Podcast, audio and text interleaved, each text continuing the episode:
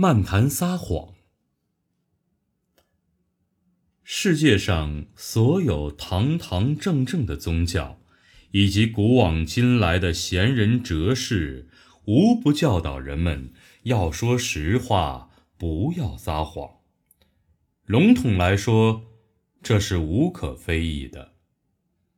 最近，读日本稻盛和夫梅原猛著、边立强译的。回归哲学，第四章有梅园和道圣二人关于不撒谎的议论。梅园说：“不撒谎是起码的道德，自己说过的事要实行，如果错了就说错了。我希望现在的领导人能做这样最普通的事情。”苏格拉底可以说是最早的哲学家。在苏格拉底之前，有些人自称是诡辩家、智者。所谓诡辩家，就是能把白的说成黑的，站在 A 方或反 A 方，同样都可以辩论。这样的诡辩家教授诡辩术，曾经博得人们的欢迎，原因是政治需要颠倒黑白的辩论术。在这里。我想先对梅园的话加上一点注解。他所说的现在的领导人，指的是像日本这样的国家的政客；他所说的政治需要颠倒黑白的辩论术，指的是古代希腊的政治。梅园在下边又说。苏格拉底通过对话揭露了掌握这种诡辩术的诡辩家的无知，因而他宣称自己不是诡辩家，不是智者，而是爱智者。这是最初的哲学。我认为哲学家应当回归其原点，恢复语言的权威。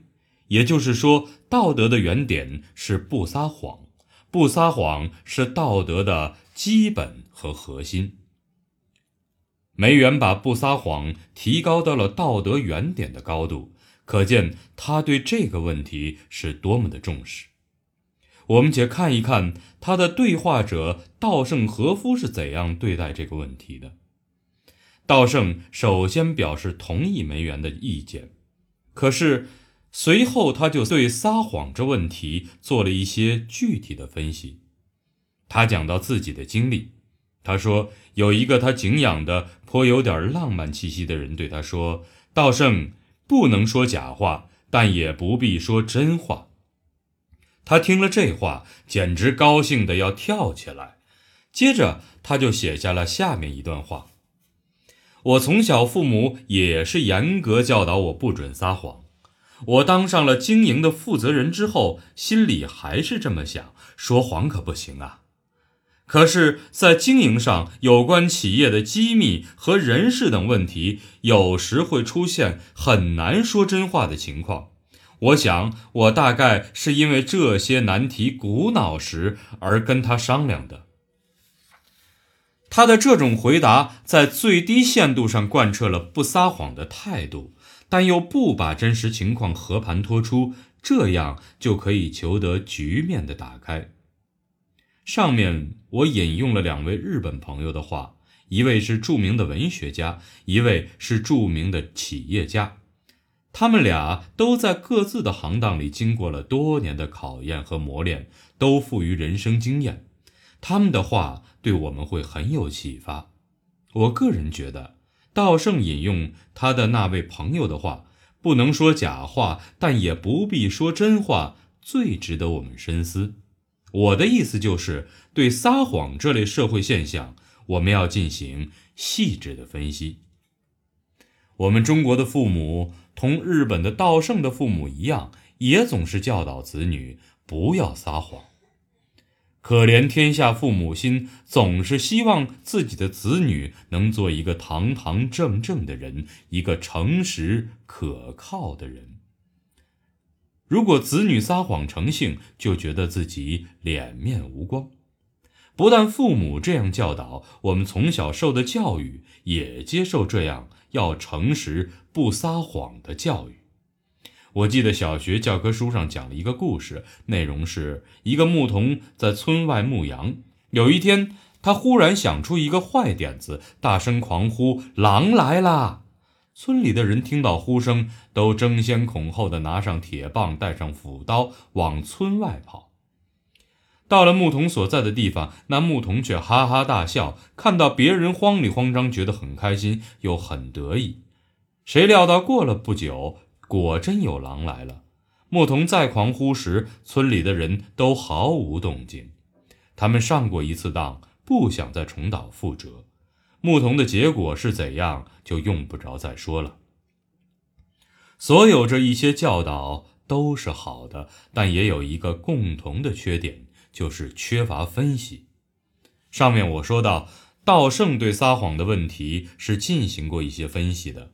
同样，几百年前的法国大散文家蒙恬对撒谎的问题也是做过分析的。在蒙恬随笔上卷第九章《论撒谎者》，蒙恬写道：“有人说，感到自己记性不好的人休想成为撒谎者。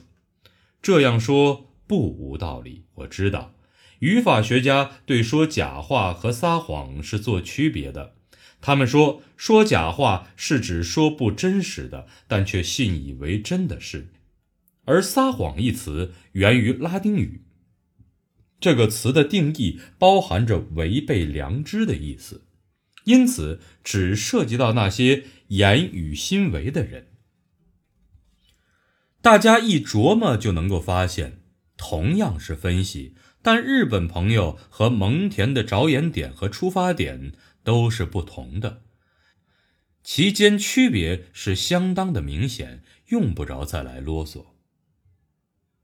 记得鲁迅先生有一篇文章，讲的是一个阔人生子庆祝，宾客迎门，竞相谄媚。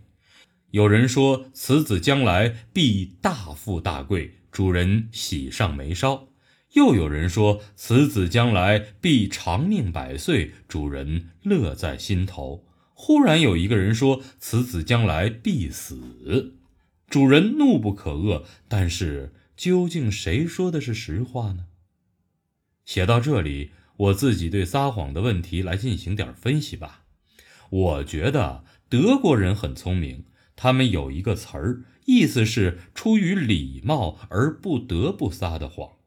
一般来说，不撒谎应该算是一种美德，我们应该提倡。但是不能顽固不化。假如你被敌人抓了去，完全说实话是不道德的，而撒谎则是道德的。打仗也一样。我们古人说“兵不厌诈”，你能说这是不道德吗？我想举了这两个小例子，大家就可以举一反三了。一九九六年十二月七日，季羡林。